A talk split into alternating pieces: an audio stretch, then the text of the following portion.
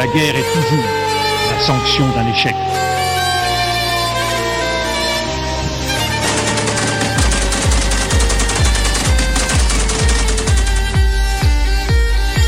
On croit en notre capacité à construire ensemble un monde méga, monde méga. Bonjour chers auditeurs, aujourd'hui en ce mercredi 7 octobre, Plein Feu est de retour sur les ondes de choc pour une deuxième saison. Je vous rappelle que Plein Feu est une émission à vocation internationale dont l'objectif est de vulgariser différents conflits armés à travers le monde. Et cette saison, l'équipe de Plein Feu vous réserve quelques nouveautés, dont de nouveaux collaborateurs et de nouveaux segments d'émission. Mais avant d'aborder le thème de l'émission d'aujourd'hui, voici les actualités de la semaine avec Noémie Laurando. La crise des réfugiés fuyant le conflit en Syrie vers des pays plus sécuritaires se poursuit de plus belle. Les autorités allemandes s'inquiètent d'un possible effondrement des structures d'accueil aux réfugiés. Le pays prévoyait accueillir 800 000 demandeurs d'asile en 2015, mais ce sont plutôt 1 500 000 personnes qui viendront trouver refuge en Allemagne. La situation est inquiétante car les infrastructures de prise en charge des réfugiés sont déjà surchargées et à ce rythme, les municipalités auront de la difficulté à assurer le logement, les équipements sanitaires et l'intégration des réfugiés. Alors qu'Angela Merkel défend une politique d'asile n'établissant aucune limite à l'accueil de réfugiés, des manifestations contre eux se sont déroulées la fin de semaine dernière dans plusieurs villes de l'Est de l'Allemagne. En Ukraine maintenant, les séparatistes pro-russes qui occupent présentement une partie de l'Est du pays ont accepté de reporter en 2016 les élections locales dans les territoires sous leur contrôle. Ils ont ainsi consenti aux demandes des Européens. C'est parce que les rebelles prévoyaient organiser ces élections selon leurs propres règles que les Européens ont fait des pressions pour que les scrutins, prévus le 18 octobre et le 1er novembre, n'aient pas lieu. Pour l'Union européenne, cette décision des rebelles est un grand pas en avant qui permettra la poursuite de l'accord Minsk conclu en février. Au Nigeria, le groupe terroriste Boko Haram continue de faire des ravages. Onze soldats tchadiens ont été tués mardi dans une attaque du groupe terroriste islamiste près du lac Tchad. Rien ne semble arrêter Boko Haram. En effet, le groupe a mené cette attaque meurtrière même s'il est présentement affaibli par les offensives des armées de la région. Rappelons que depuis le début de l'année, l'armée tchadienne s'est engagée dans une opération militaire importante contre Boko Haram. En terminant, une vingtaine d'organisations musulmanes américaines ont déposé une plainte la semaine passée à New York contre le président birman Thein Sein. Cette plainte vise des crimes commis contre la minorité Rohingya, considérée comme un génocide par ces organisations. Cette requête intervient un mois avant d'importantes élections en Birmanie, un test donc pour la démocratie dans ce pays.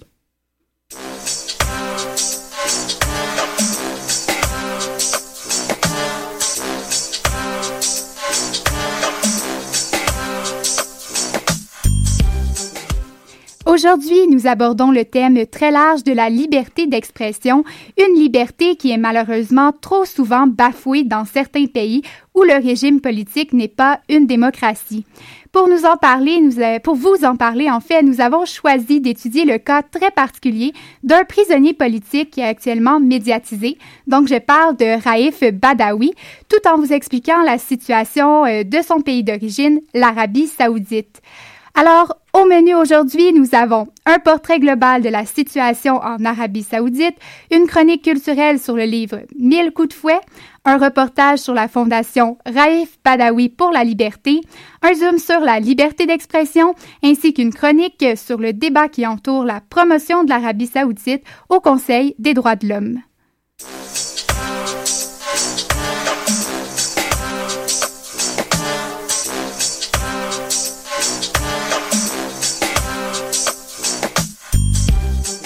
Je suis présentement en compagnie de Shannon Pécourt pour faire un portrait de la situation en Arabie saoudite.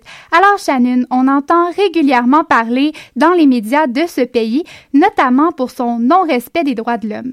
Effectivement, on entend beaucoup parler et il faut comprendre que l'Arabie saoudite est une monarchie régie par la charia, qui est, selon le dictionnaire Larousse, la loi islamique régissant la vie religieuse, politique, sociale et individuelle. Euh, le mot charia signifie le chemin qui conduit à l'abreuvoir et donc par extension le chemin qu'il faut suivre. Et notons que comme c'est l'un des pays qui applique le plus rigoureusement la charia, des actions répréhensibles par la Déclaration universelle des droits de l'homme y sont souvent commises. Effectivement, le, par exemple, le droit des femmes est quasiment inexistant en Arabie saoudite. Euh, en effet, elles sont obligées de porter le voile intégral et, en plus, elles n'ont pas le droit de se trouver en présence d'autres hommes sans la présence de leur tuteur masculin ou même de conduire un véhicule. Mais paradoxalement, depuis la semaine dernière, elles ont le droit de vote et le droit de se présenter aux élections. Il y a aussi des cas où le royaume exerce une euh, répression violente, non? Oui, oui. Euh, d'ailleurs, en ce moment même, le cas de Ali Mohamed Al-Nimr fait polémique dans le monde entier. Le jeune homme de 21 ans a été condamné en 2012 à la décapitation, puis à ce que son corps soit crucifié et exposé à la vue de tous. Et tout ceci juste parce qu'il avait participé à des manifestations dans le cadre du printemps arabe, parce qu'il avait aidé à soigner des manifestants et aussi pour possession d'armes à feu, mais c'est une accusation que sa famille rejette fortement. Le gouvernement saoudien veut faire de son cas un exemple pour dissuader les gens de parler contre le régime. D'ailleurs, dans le même ordre d'idée, Raif Badawi, un blogueur, a, été arrêté pour insulte à l'islam dans ses écrits contre le régime saoudien sur Internet et pour apostasie. Dans ce cas-ci, c'est le renoncement à la religion islamique. Il est emprisonné depuis le, juin 2012 et euh, il a été condamné à 10 ans de prison ainsi qu'à 1000 coups de fouet. Sa situation a interpellé un nombre impressionnant de personnes dans, le monde entier. Et en soutien à Raif Badawi, il y a des manifestations qui sont déroulées dans plusieurs pays du monde, notamment une en mai à Montréal. Il y a des associations qui ont été créées pour lui, pour, le supporter. Désormais, l'Arabie saoudite a suspendu la suite de sa sanction, mais il a déjà quand même reçu 50 coups de fouet en janvier dernier, et ce sont des actes que le Canada et le, les États-Unis avaient dénoncés. Oui, très intéressant, Shannon. On en parlera aussi un peu plus tard dans l'émission et dans d'autres segments. Par ailleurs, il se trouve que l'Arabie saoudite a ratifié la Convention contre la torture des Nations unies, alors qu'elle-même n'en respecte manifestement pas le contenu. Alors, Shannon, est-ce que euh, ce genre d'action est isolé? Non, non, ce genre d'acte n'est pas du tout nouveau. Il dure depuis la création de l'Arabie saoudite, qui est assez tardive, en, 1932. Euh, le pays est une monarchie autoritaire, c'est-à-dire que tout le pouvoir repose entre les mains du roi, qui est en ce moment Salaman Ben Abdelaziz Al Saoud, depuis la mort de son frère en janvier. C'est un homme de 79 ans. Euh, c'est donc du, tout, pas du tout une démocratie. Le pouvoir reste dans la même famille depuis la, puis la création du royaume d'Arabie saoudite d'ailleurs, puisqu'il n'y a eu que deux rois depuis le fondateur du pays, qui étaient les fils de ce dernier. Il y a la prochaine génération qui se prépare à prendre le pouvoir, mais étant donné que certains font déjà partie du gouvernement actuel. Ça pourrait expliquer euh, le manque le manque d'évolution dans la situation des droits de l'homme en Arabie saoudite. Il faut dire quand même, Shannon, que la situation est assez tendue en ce moment au Moyen-Orient et justement la péninsule arabique en fait partie. En, ouais, en raison de sa position, bah, justement, dans la péninsule arabique, l'Arabie saoudite se retrouve en pays, entourée de pays dans, dans, lesquels se déroulent des conflits euh, assez graves en ce moment. Elle s'est d'ailleurs impliquée dans certains de ces conflits. Par exemple, dans le conflit qui se déroule au sud de ses frontières, au Yémen, qui est une guerre civile. Euh, parmi les, pays frontaliers de, l'Arabie saoudite, on compte aussi l'Irak, où les agissements de l'organisation terroriste État islamique continuent et s'intensifient. L'Arabie saoudite s'est d'ailleurs engagée de son côté dans la lutte contre cette organisation. La position de l'Arabie saoudite euh, sur la scène euh, internationale est assez particulière, je crois, mais euh, quelle en serait la cause en fait? C'est notamment dû au fait que l'Arabie saoudite est le plus grand producteur mondial de pétrole. Il se trouve que le pays produisait 9 713 000 barils par jour en 2014, et euh, ça, c'est selon le rapport annuel statistique de l'Organisation des producteurs et exportateurs de pétrole, qui se nomme l'OPEP, dont l'Arabie saoudite est d'ailleurs un des membres fondateurs. Euh, comme l'achat de pétrole est capital pour les pays occidentaux, car beaucoup n'en produisent pas, euh, ils n'osent pas forcément s'opposer frontalement à l'Arabie saoudite, parce que, ben, parce que ça les désavantagerait au, niveau, au niveau de l'apport en pétrole. Euh, d'un autre côté, avec toutes ces violations de la Déclaration des droits de l'homme, tous ne peuvent pas rester de glace. Alors, euh, l'Organisation des, Nations Unies, plus particulièrement la France et le Royaume-Uni, dénoncent régulièrement de tels actes, mais souvent au cas par cas. Alors, merci beaucoup, Shannon, pour cette mise en contexte. Je pense que ça commence très bien euh, l'émission.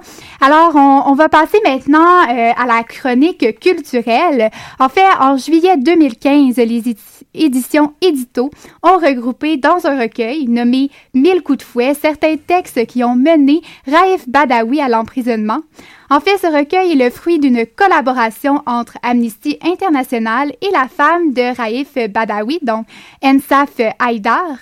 Noémie Laurando et Jessica euh, Charbonneau-Vaudeville, qui sont avec nous aujourd'hui, ont lu ce recueil. Alors, euh, les filles, qu'est-ce que vous en avez pensé?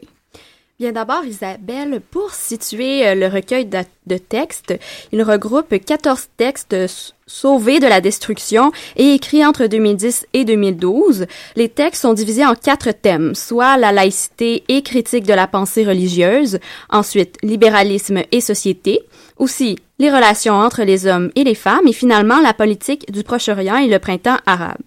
Au début de l'ouvrage, il y a trois, lettres qui mettent en contexte, l'un d'Amnesty International, l'un de la femme de Raif Badawi et un troisième de lui-même récemment écrit en prison. Et je me demandais d'ailleurs, Jessica, qu'est-ce que tu as pensé du texte que Raif Badawi a écrit en prison? Euh, je d'abord à te mentionner que cela m'a tout d'abord accroché, notamment en raison de la pensée libéraliste de Raif Badawi, contrairement à ce que laissent supposer les stéréotypes occidentaux que nous avons sur l'Arabie saoudite. En ce qui concerne le texte sur la prison, j'ai trouvé qu'il avait appris à vivre avec des criminels qui, pourtant, autrefois, lui faisaient peur. Il ne cache pas qu'au départ, et je cite, après bien des tentatives et d'énormes efforts pour m'adapter à eux, je les ai vus sous un autre angle.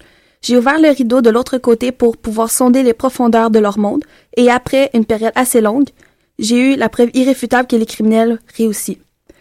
Cela m'a vraiment impressionné de voir autant de compassion, mais aussi une grande capacité d'adaptation au sein euh, de gens de toutes sortes ayant causé des délits autant inoffensifs que meurtriers, euh, prouvant ainsi euh, une énorme humanité malgré la situation, malgré le fait qu'il ait osé s'exprimer librement. Ceci est un exemple parmi tant d'autres qui se retrouvent dans le recueil qui a été créé par Amnesty International. En effet, euh, j'ai été aussi euh, surprise par son audace d'avoir écrit aussi clairement ses aspirations politiques euh, parce que malgré le fait qu'il a été emprisonné, je m'attendais quand même à ce que il n'ait pas été aussi transparent sur ses aspirations-là, étant donné le, le, régime aussi répressif de l'Arabie saoudite. Mais finalement, il vulgarise très bien les concepts qu'il défend, soit ceux de la laïcité de l'État et du libéralisme. C'est donc d'une part étonnant, mais quand même aussi encourageant de voir qu'un Raif Badawi puisse exister dans une Arabie saoudite comme euh, avec cette, toute cette répression politique et religieuse. D'une part, probablement grâce aux médias, Internet, où il publiait d'ailleurs ses chroniques, mais il fait aussi euh, un clin d'œil judicieux à sa grand-mère paternelle dans l'un de ses textes, euh, où il raconte que sa grand-mère lui racontait qu'elle travaillait euh, comme les hommes avec eux, il n'y avait aucun problème avec ça. Elle lui a certainement légué des valeurs qui étaient beaucoup plus égalitaires, mais c'est aussi pour le lecteur un témoignage d'une Arabie saoudite du passé qui était plus libérée, puis qui ne date pas de si longtemps d'ailleurs. En effet, je suis d'accord avec toi, puisque j'ai aussi été frappée par ces valeurs qu'il tentait de défendre, soit la liberté, la justice, l'égalité homme-femme, ainsi que pour les, minorités, excuse-moi, présentes au pays. Tout cela en prenant des risques et en s'exprimant si aisément sur des sujets interdits ou diffamatoires pour le pays. Il voulait, par la même occasion, participer à la diffusion des Lumières, les chers philosophes du XVIIIe siècle, euh, briser le mur de l'ignorance, amener une touche de fraîcheur à son pays, en plus d'inciter les gens à ne pas suivre les pour se tourner en fait vers la, la pardon, l'ouverture d'esprit, la tolérance, la créativité et le développement de soi pour ainsi créer des liens interculturels. Un exemple qui m'a intéressé dans ces textes, et qui vient du site web Aliwar al-Mutamadin. Paru le 13 septembre 2010, euh, c'est sa manière de penser concernant une demande euh, de musulmans pour une construction de mosquée sur les lieux de l'effondrement des Watchman Center en 2001, euh, qui illustre bien quand même la vision différente de M. Badawi contrairement à l'Arabie saoudite. En effet. Je cite ici. Je ce qui m'attriste encore davantage, c'est l'arrogance chauviniste des islamistes lorsqu'il prétend que le sang innocent répandu par des esprits barbares et sauvages sous le slogan Dieu est grand ne signifie rien en regard de la construction d'une mosquée islamique dont la mission est d'incuber d'autres terroristes. Tout cela démontre qu'il possède une vision différente de l'Arabie, autant aussi pour la religion puis le respect des autres religions. Euh, surtout si c'est vu d'un l'intérieur et c'est ce qui fait, selon moi, un espoir pour ce pays-là euh, qui crée et qui qui crée pardon qui abrite euh, des gens courageux autant que Raif Badawi. Puis, comme il le dit si bien dans l'un de ses textes, allons-nous enfin nous réveiller? Est-ce que nous allons avancer puis devenir une société beaucoup plus euh, libérale, si je peux dire ça ici? C'est une bonne question. Puis, il faut aussi rappeler par rapport à sa condamnation que Raif Badawi a été accusé d'avoir insulté l'islam Bien que j'ai été surprise, comme je vous l'ai dit, de son militantisme, il n'insulte jamais en soi la religion. Au contraire, il y a plusieurs éléments dans ses textes qui démontrent qu'il est croyant musulman. Au contraire, euh, justement, dans un de ses textes sur la mixité, il dit, et je cite, à l'époque du prophète, paix et salut soit sur lui, les femmes participaient à la prière directement derrière les hommes et sans que rien ne les sépare d'eux. Donc, on, voit qu'il porte un respect au prophète, mais qu'il ne rejette pas l'islam, mais plutôt l'instrumentalisation politique de la religion par certains. Il prône donc clairement la laïcité de l'État, il différencie très bien la spiritualité d'une religion qui accapare tous les pouvoirs de l'État. Donc, bien que pour nous occidentaux, ce soit des concepts acquis, il est pertinent de les reconsidérer dans un contexte différent, avec une autre vision culturelle qui provient de l'intérieur de l'Arabie saoudite. Ça nous fait d'ailleurs apprendre beaucoup de choses sur euh, son pays, son histoire par bribes, par bribes. Mais euh, en somme, le recueil de textes de Raif Badawi euh, sert énormément et surtout à humaniser cet homme. Merci beaucoup, Noémie et Jiska, pour ce témoignage fort intéressant qui démontre vraiment le courage de Raif Badawi.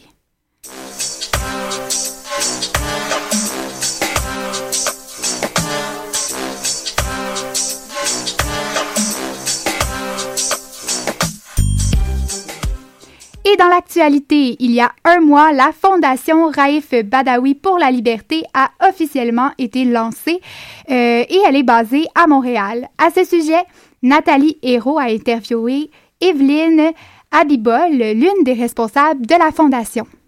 Alors effectivement, Evelyne Abitbol est une très bonne amie d'Enzaf, la femme de Raif, et toutes les deux, elles ont décidé de créer cette fondation en l'honneur du blogueur. Objectif, prolonger la mission de Raif, que la fondation incarne ses valeurs. Evelyne Abitbol, qui se consacre au dialogue des cultures, travaille avec plusieurs organisations internationales pour défendre les valeurs de liberté. La Fondation organisera donc des ateliers, des conférences, des séminaires et des colloques pour soutenir la recherche effectuée entre autres par des professeurs d'université. Au cours de son discours d'introduction, Evelyne Abitbol a demandé que les partis politiques du Canada prennent une position claire sur le sujet délicat de Raif Badawi, un sujet délicat car entre en jeu des questions géopolitiques et d'alliance avec l'Arabie saoudite. Que le Canada prenne une position ferme pour la défense des blogueurs et des journalistes qui sont enfermés dans les pays arabes. Ça, c'est la première chose. Et la deuxième, c'est que les, partis politiques qui sont en lice pour euh, devenir et occuper le prochain gouvernement prennent une position ferme aussi pour défendre les réfugiés politiques et leurs familles. Les réfugiés politiques, lorsqu'on les accueille au Canada, on se doit aussi de soutenir le reste de la famille. Et dans le cas de Raïf, par exemple, Ensaf et les trois enfants vivent à Sherbrooke et euh, Raïf est en prison. Raif est un blogueur mais aussi un éducateur et ceux qui ont monté la fondation veulent que les journalistes d'Arabie Saoudite aient des outils pour se défendre au cas où ils seraient ostracisés et donc aider à l'émergence de ce métier. Pourquoi est-ce que Raif est en prison? Pour quelle raison? Puisque le pays défend ces mêmes valeurs depuis son accession à la tête des, des droits de l'homme. Il faut qu'Ottawa fasse des pressions pour demander sa libération. Il faut que Ottawa demande à l'ambassadeur de l'Arabie saoudite, basé à Ottawa, que Raif soit libéré. Aujourd'hui, les messages de soutien fusent sur les réseaux sociaux. Pourtant, Raif reste faible. Il n'est pas assez fort pour recevoir chaque vendredi les 50 coups de fouet après la prière à la mosquée. Et en parallèle, l'Arabie saoudite vient d'être nommée à la tête du Conseil des droits de l'homme des Nations unies, une nomination déplorable selon Evelyne Abitbol. Le fait que l'Arabie saoudite soit à la tête du Conseil des droits de l'homme est scandaleux et honteux. D'abord parce qu'ils n'ont même pas ratifié la Déclaration universelle des droits de l'homme. C'est déjà scandaleux qu'ils fassent partie du, du, panel des cinq depuis mars 2015, puisqu'ils n'ont pas ratifié cette euh, Déclaration des droits de l'homme. Et c'est scandaleux parce que Raif est en prison, justement parce qu'il défend ces mêmes valeurs qui sont défendues et qui seront défendues par l'Arabie saoudite au sein et avant de conclure, sachez que les responsables de la fondation lancent un appel aux dons, 5, 10, 20 dollars, peu importe, tous les montants comptent. La fondation appartient à tous et c'est dans ce sens-là que nous lançons euh, une campagne de financement dès maintenant et dans les prochaines semaines pour euh, soutenir la liberté d'expression, la liberté de conscience, la liberté de presse dans notre pays et dans les pays arabes. Merci beaucoup, euh, Nathalie. On espère que cette fondation euh, donnera des résultats. Maintenant, euh, si au travers de la discussion qu'on a aujourd'hui, un thème revient particulièrement, c'est bel et bien la liberté d'expression. À travers le monde, cette liberté est souvent remise en question. Pourtant, il existe bel et bien des écrits qui régissent ce droit. Amélie, aujourd'hui, tu nous as fait un zoom sur justement cette liberté, donc la liberté d'expression. Oui, en effet, Isabelle, la liberté d'expression mérite d'être euh, décortiquée. C'est un droit qui n'est pas toujours familier pour tous. Donc, euh, premièrement, oui, c'est un droit universel et sa signification est la même pour tous les traités. Par contre, c'est la façon dont on la met en œuvre euh, qui peut créer des différences. Mais à la base, je crois qu'on retrouve un document écrit qui explique les fondements de cette liberté. Oui, le premier article à avoir été écrit au sujet de la liberté d'expression se retrouve dans la Déclaration universelle des droits de l'homme, donc la DUDH. C'est l'article 19 qui en parle dedans. C'est aussi l'article le plus connu par rapport à la liberté d'expression. Et qu'est-ce qu'on retrouve dans cet article-là exactement? En fait, je vais vous le lire. Tout individu a droit à la liberté d'opinion et d'expression, ce qui implique le droit de ne pas être inquiété pour ses opinions et celui de chercher, de recevoir et de répandre sans considération de frontières les informations et les idées par quelque moyen d'expression que ce soit. Donc, euh, justement, je vous invite à aller consulter les 29 euh, autres articles de la DUDH sur le site Internet des Nations Unies. je vais vous mettre le lien à la fin de l'émission. Mais comment se fait-il alors que certains pays ou certaines organisations agissent en fait à l'encontre de cet article-là? Eh bien, Isabelle, la DUDH, euh, c'est pas un traité légalement contraignant. On la qualifie, euh, on qualifie plutôt euh, ça de résolution qui agit comme une force de recommandation. elle a été adoptée par l'Assemblée générale des Nations unies le 10 décembre 1948 par les 52 États qui étaient à l'époque membres. Aujourd'hui, grâce à une grande vague d'acceptation universelle dans le monde, euh, une grande partie de la DUDH a acquis une force de loi dans le cadre du droit international coutumier. L'article 19 en fait partie. Malgré que dans certains pays, ce droit à l'opinion et à l'expression pardon, ne soit pas défendu, beaucoup d'organisations mondiales travaillent conjointement afin de faire valoir ce droit dans la communauté internationale. Je pense euh, entre autres ici à Amnesty International, plus particulièrement au cas de Raif Badawi dont on parle euh, depuis tout à l'heure. On peut donc dire euh, aujourd'hui que malgré tout, l'article 19 a une valeur légalement contraignante, mais ça demeure malheureusement encore ambigu. Il reste du travail à faire et la, la communauté internationale en est bien consciente. Voilà une belle précision. Alors, merci beaucoup à Amélie pour cette capsule.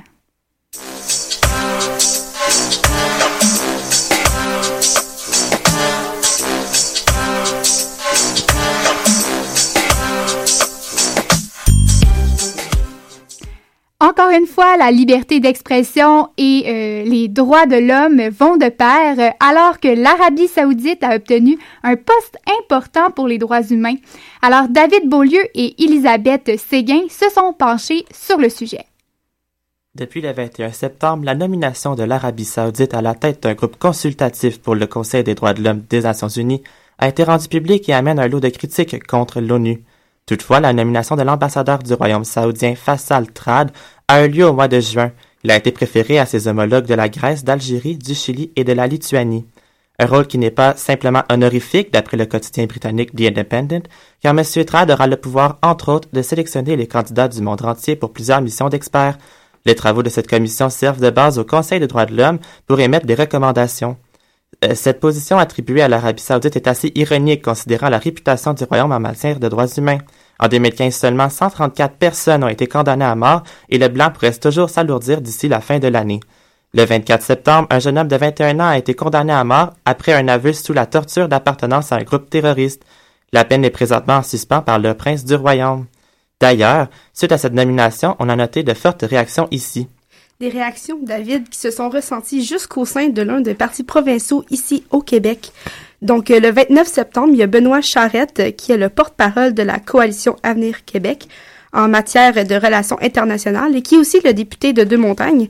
Monsieur Charette a proposé au Canada de suspendre le financement au Conseil des droits de l'homme de l'ONU le temps que la situation, donc euh, le fait que l'Arabie saoudite siège à la présidence du Conseil, le temps que cette situation-là se corrige. Poser une motion pour interpeller tous les partis de l'Assemblée nationale et donc dans sa motion, il critique l'indifférence du régime saoudien envers les demandes pour libérer M. Raif Badawi. les valeurs de l'Arabie saoudite et il critique aussi les idéologies promouvant la charia ainsi que le musulman des dissidents politiques. D'ailleurs, je me suis entretenue avec M. Charette euh, au téléphone. On peut donc écouter ce qu'il avait à dire à propos de ce sujet-là. C'est tout à fait inconcevable qu'un pays comme l'Arabie saoudite, qui, on le sait, est le foyer ni plus ni moins euh, de l'islamisme radical, mais également un pays qui toute liberté à ses propres citoyens, autant au niveau de la parole, euh, autant au niveau de la, de dissidence politique. Donc, que ce pays-là, aujourd'hui, assure la présidence d'un comité consultatif, là, c'est inconséquent. Amnesty International aussi a réagi à cette nomination dans un nouveau rapport intitulé Killing in the Name of Justice the Death Penalty in Saudi Arabia, on dénonce le recours arbitraire à la peine de mort où les sentences sont souvent prononcées à l'issue de procès biaisés. L'année 2015 est une année mortelle alors qu'on recense environ une exécution aux deux jours des exécutions qui prennent place dans un système judiciaire qui s'appuie pas sur un code pénal, mais en fait sur la charia, que je le rappelle, c'est la loi islamique. La définition, pardon, des crimes et des sanctions sont plutôt vagues. Les peines sont fixées à la discrétion des juges. Donc ça, ça fait qu'un seul soupçon va permettre à un juge d'appliquer la peine de mort directement en Arabie saoudite. Précisons euh, justement à ce sujet que face à la nomination de l'Arabie saoudite au Conseil des droits de l'homme, les autres partis de l'Assemblée nationale se sont positionnés en défaveur du dépôt de cette motion de la CAC. La Fondation euh, Raif Badawi, dont euh, Nathalie nous a parlé un peu plus tôt durant l'émission, pourrait pourtant compter sur leur appui comme argument dans la campagne à l'international. Alors, euh, c'est que ce qui conclut en fait l'émission d'aujourd'hui sur Raif Badawi et la problématique en Arabie saoudite. Je vous invite à visiter le site web d'Amnesty International qui présente en fait une importante campagne Je suis Raif euh, afin de tenter euh, de le libérer faut noter qu'il y a plus de 78 500 personnes qui ont déjà signé la pétition euh, en ligne. Nous mettrons en fait tous les détails sur notre page Facebook que je vous invite euh, à consulter. Donc, euh, plusieurs choses que vous pourrez y trouver, notamment de tout ce qu'on a parlé aujourd'hui. Je tiens rapidement à remercier nos collaborateurs. Donc, Noémie Laurando, Jessica Charbonneau-Vaudeville, Shannon Pécourt, Nathalie Hérault, David Beaulieu, Elisabeth Séguin et Amélie Drasse qui est à la régie. Sur ce, Plein Feu revient dans deux semaines, soit le 20 octobre dès 13h sur les ondes de choc. Nous aborderons la thématique du terrorisme et le conflit en Syrie. Euh, Jusqu'à maintenant, euh, je vous invite à vous informer un peu plus sur ce qui se passe en Arabie, saoudite euh, et euh, sur le cas de Raif Badawi. Donc, euh, merci beaucoup d'avoir été des nôtres et à la prochaine.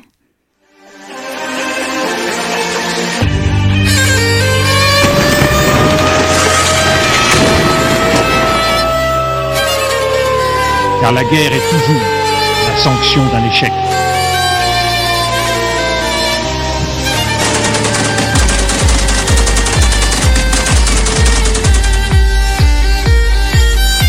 Croit en notre capacité à construire ensemble un monde meilleur.